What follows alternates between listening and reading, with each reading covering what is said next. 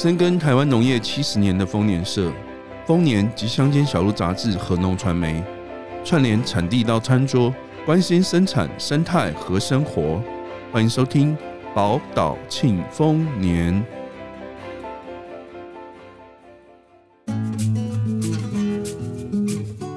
日常生活的小事都是值得关心关注的大事，带你穿梭台湾各角落，遇见在地食材。人文生态，我们是主持人 Katie、一心、一文，欢迎来到乡间小路编辑台。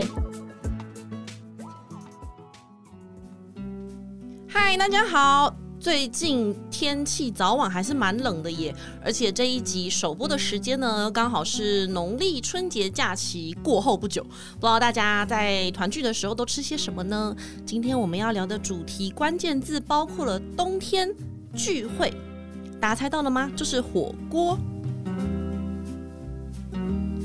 节目开始之前呢，要先跟认真 follow 我们 podcast 的听众朋友们道个歉，因为之前呢，我在录节目的前一天相当丢脸的撞到了头，然后有点轻微的脑震荡，所以导致于隔天无法录音，然后乡间小路的 podcast 就不得已停更了一次，真的很抱歉。雷耶雷耶雷耶！但是就是代表说我们要录更多存档啊，不能这样子。对，那嗯、呃，就我们这次的主题就是火锅嘛。那天气凉凉的时候，最棒的就是吃火锅啦，然后也很适合跟家人朋友们聚在一起。而且台湾的火锅种类真的非常非常的多元呢，而且还有很多五花八门的火锅料。没错，我是超级火锅控。吃锅也要懂锅。今天呢，要来玩一个火锅大富翁的游戏。首先呢，要来欢迎特别来宾，是我们乡间好伙伴摄影师黄毛。哎，大家好。哦，棒棒棒。然后下一位是爱吃锅的，号称是我们忠实读者佩妮。嗨，大家好。好的，那今天这个火锅大风的游戏是从哪里来的呢？这个呢，是我们在做二零二二年十二月号锅物剧场，因为以前的小知识都是用 Q&A 呈现，那大家就是看个 Q&A 就过去了。那我们觉得吃火锅呢，就是其实是大家要聚在一起，所以我们就设计了一个小游戏，让大家边吃火锅呢，边玩游戏边长知识。没错，那为什么要有特别来宾呢？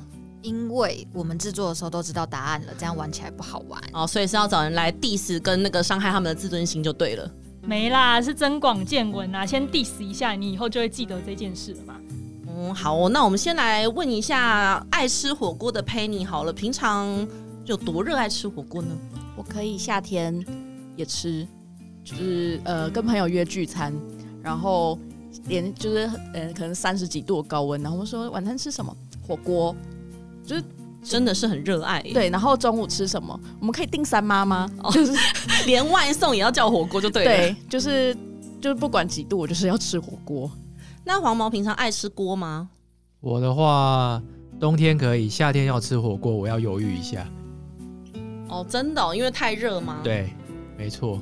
可是火锅店冷气都蛮强的啊，办公室冷气也蛮强。这是一个热爱火锅的人的一个心情。那我们先来简单讲解一下这个我们自己制作的火锅大风的游戏规则。一开始呢，就会先有五分的火锅基金，那每一个题目呢都是三选一，这个呢是用积分制。一些比较困难的题目呢，可能就会有加减分，那玩到你破产，因为大风就是这样嘛，要玩到你破产。然后如果说对于这个火锅大风有兴趣的朋友呢，也可以参考一下我们乡间小路在二零二二年十二月号出的锅物剧场的这个杂志，我们很认真的制作了那个。骰子就是你可以剪下杂志，然后自己把它做成骰子。那接下来我们就要开始跟我们的特别来宾来玩火锅大风的游戏喽。那听众朋友们也可以一边听题目，然后一边看看你有没有答对哦。好，第一个是黄毛先来前进，那我们来骰骰子喽。哦，这一题最一开始的寿喜烧指的是什么呢？A 选项是。祝寿喜庆的料理，B 选项是烧烤的肉，C 选项是吃了就会快乐的火锅。哇，这题有点难呢。这题也太难了吧！我本来想选 A，但我觉得我选 C 好了。C 吃了会快乐的火锅，噔噔噔噔，来，我们来解答揭晓。所以你是在搞笑吗？怎么可能会是吃了就会快乐的火锅？呃，我没有搞笑，我是认真想选 C。哦，好，那就看是不是正确答案。答案是 B，烧烤的肉。答错，答错。为什么？寿喜烧指的是烧烤的肉呢？寿喜烧其实是之前日本曾经有一段时间，因为佛教的关系，所以禁止杀生。但是因为一般的民众还是会想要偷偷的吃一些野味啊什么之类的，所以他们会使用一些像是平面的铁板，然后去做那个野味的烧烤。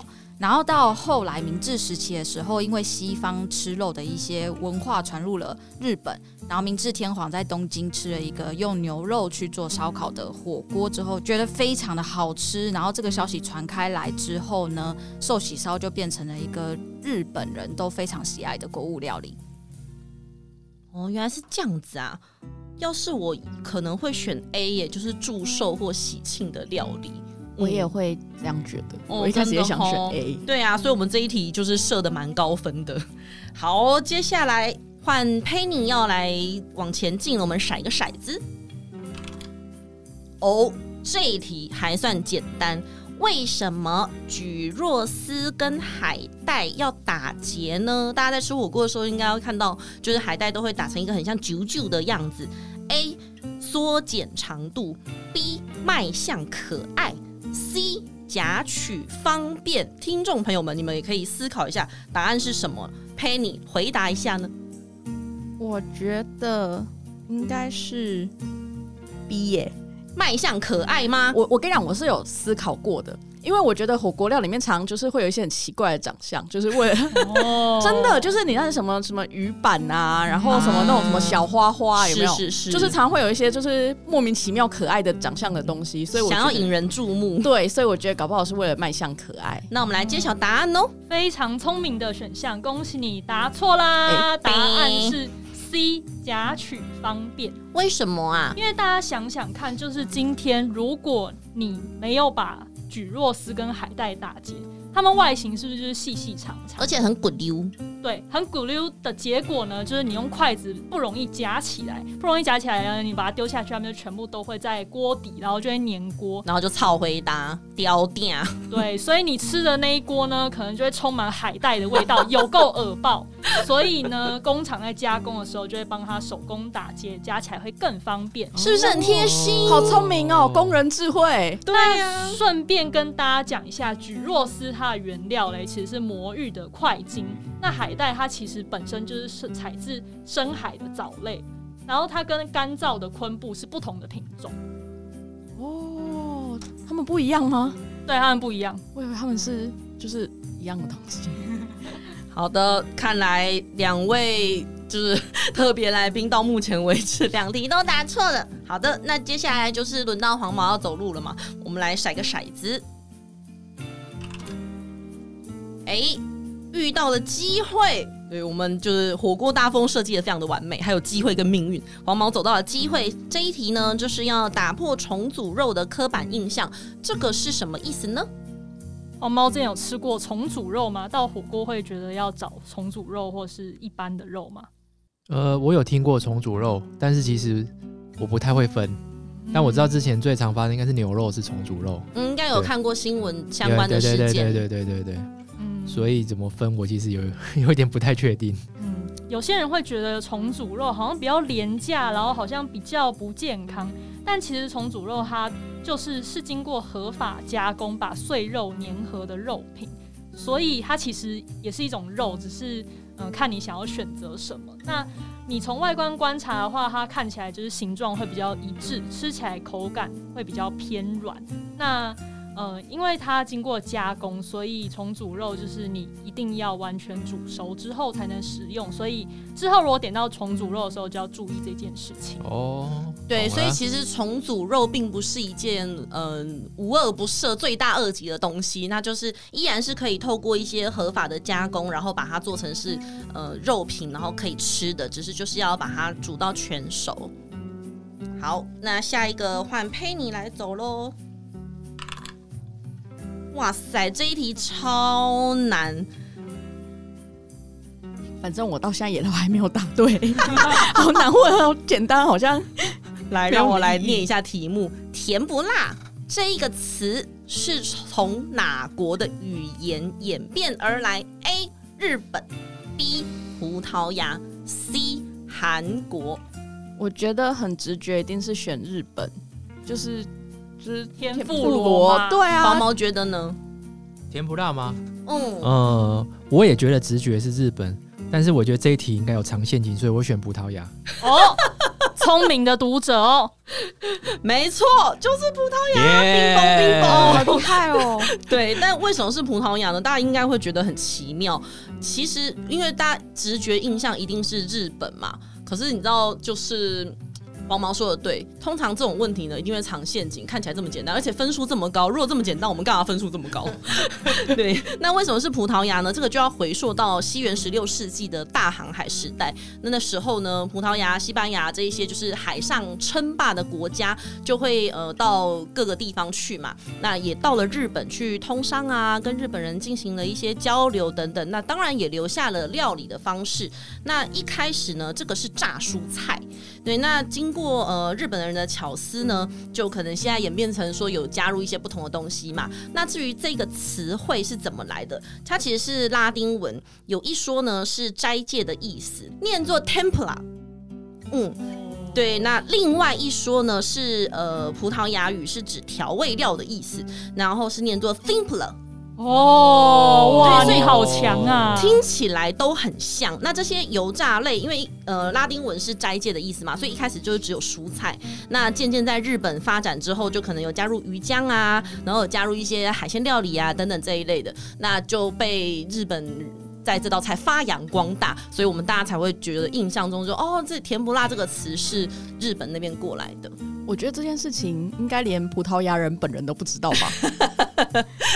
你跑去跟葡萄牙人说我要吃甜不辣，他们想说 这是什么？毕竟这是拉丁文啊，太久之前的东西。对，因为是语言是在拉丁文，但是它是在日本发扬光大的食材。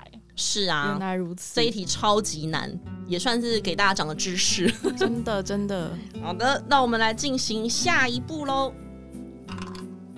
哎，这一题。还算是简单，涮涮锅一词源自于哪个国家？哎，这个跟刚刚那个其实有点异曲同工，但是还是可以猜猜。A. 日本 B. 台湾 C. 中国。是我要答吗？哎，对，没错。嗯，呷哺呷哺应该日本吧？涮涮锅这一题。根本就是送分题，恭喜你答对了，恭喜！那我们来解说一下吧。因为其实 shabu shabu 在台湾大家都很爱吃嘛，然后它的历史，有些人可能会以为已经很久了，其实是大概从二战的时候才开始的。就是日本人那时候在京都呢有一间料理店，他们使用了。就是类似涮肉的这种料理手法。那其实这个起源是源于店主呢，他有个朋友在北京吃到了涮羊肉这道料理，然后他们就觉得说，哎，这是蛮好吃又方便的。然后把它带进日本之后呢，他们将他们将这个火锅原本命名为牛肉水炊，然后后来店主认为说，哎，这个涮肉的过程有这种呷哺呷哺的声音，因此将它命名为。呷哺呷哺，然后当做名字，然后之后就成了涮涮锅的由来。大家为什么一片沉默啊？就是不意外啊！太简单了，送分题、啊、总是要给大家一点信心嘛，不然他打击太大。好，那我们要再走下一个喽。哎，这一题哦，Penny 遇到了机会。这一题的上面的题目是火锅汤上面有这一些浮沫，其实大家通常都会有些火锅店也会给你那种网子，可以让你捞起来嘛。那这些浮沫到底对身体有没有危害呢？所以两位都会捞浮沫吗？我不会捞，哎，为什么？我也不会捞，为什么？纯粹懒惰吗？好特别哦，我懒得捞。哦，糟糕，对我也不，我也是懒得捞。哦，刚好遇到两个懒惰的玩家。好。所以你们就觉得没关系，反正就是死了也没关系。不是，我都吃火锅了，就是你知道这种东西你，啊你就是吃、呃吃。不过我会捞，但并不是基于可能会想说它可能是健康不健康，嗯纯粹觉得它很定楼，就是它嗯飘在上面，我看不到我里面的料，我挑食，我夹不到我想要夹的那个东东。对，那究竟那个浮沫到底对身体有没有危害啊？哦，其实还好，因为这个浮渣就是食材里的脂肪、蛋白质跟油，就是煮出来，所以就会浮在上面。那煮越多肉跟海鲜就越容易出现。那其实对于身体没什么危害啦，就是呃油的跟脂肪。那就是油跟脂肪、啊，你如果没有是想要吃的比较健康，当然是把它捞掉。然后另外一个是你捞掉可以避免影响汤头。嗯，嗯，影响汤头的风味，对，这个还有清澈度啊。就像我说，我觉得它很定楼，对，看不见。但我觉得就是不捞浮沫可以理解，因为像是之前在吃火锅，大家都会说你可能煮到一定的程度，你就不要喝汤。可是如果遇到很好喝的汤，我也还是会喝啊。哦，通常如果是想要喝汤的话，我会如果是跟朋友一起啦，我会一锅煮肉，然后一锅是煮菜或海鲜，然后尽量那些肉比较晚下，或者是煮菜的那一锅喝汤。对，不要煮肉或海鲜，然后滚很久，然后再去喝汤，因为毕竟还是有普林高的问题啊。是，对对对。那我们下一个就是黄毛来走喽。大家都还没有要破产，有有了，Penny 快要了，快要了。但现在黄毛要先走，我不是号称火锅 火火就是爱火锅爱好者吗？不知不觉就要破产。而且你不是说你是乡间小路的忠实读者？请问你读到哪一本乡间小路了？欸我可能看了假的相见，哪里有假的乡间？谁冒充我们？好哦，那我们来让黄毛走下一步。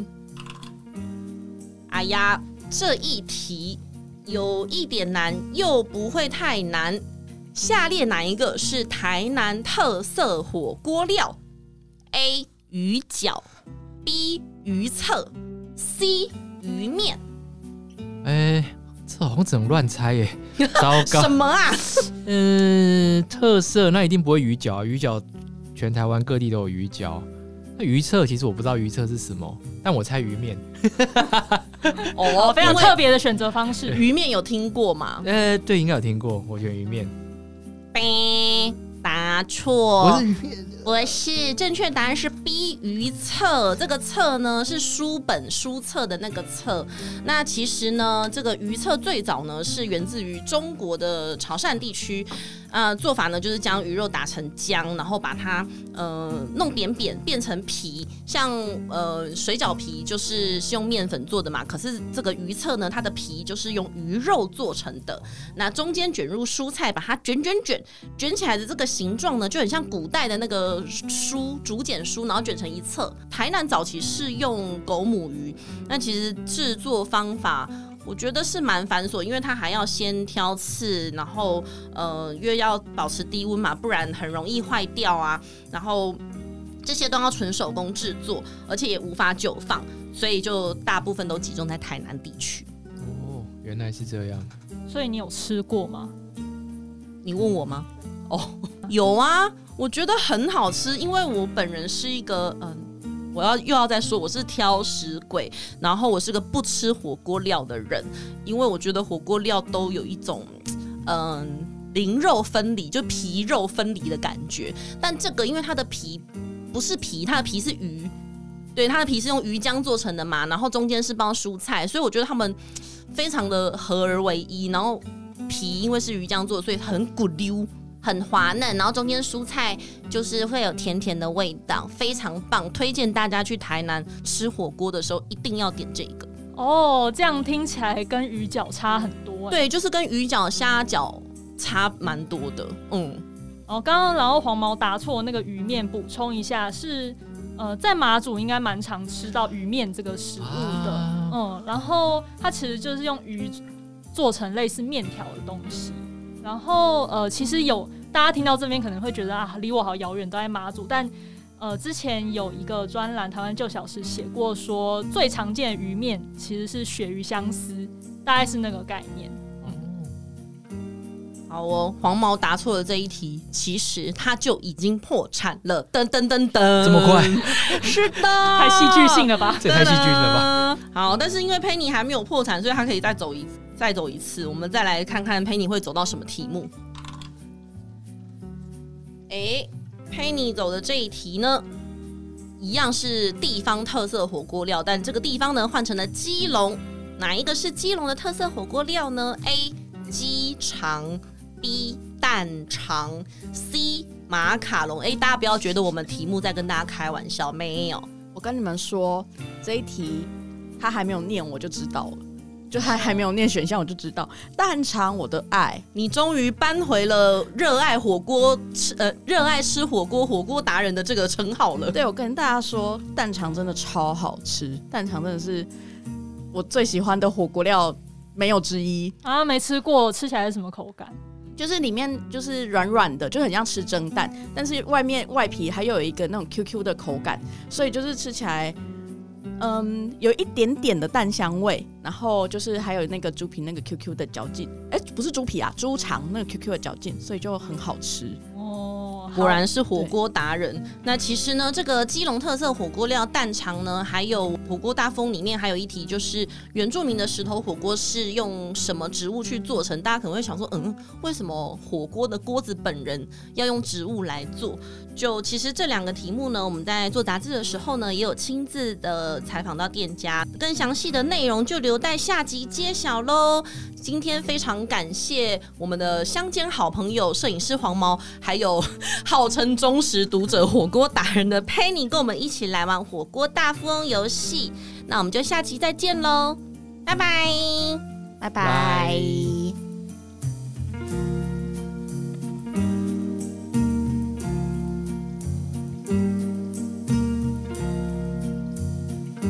感谢您喜欢我们的节目，欢迎帮我们点赞和分享，或留言给我们宝贵的意见，以及随时关注农传媒网站，获得最及时专业的农业资讯。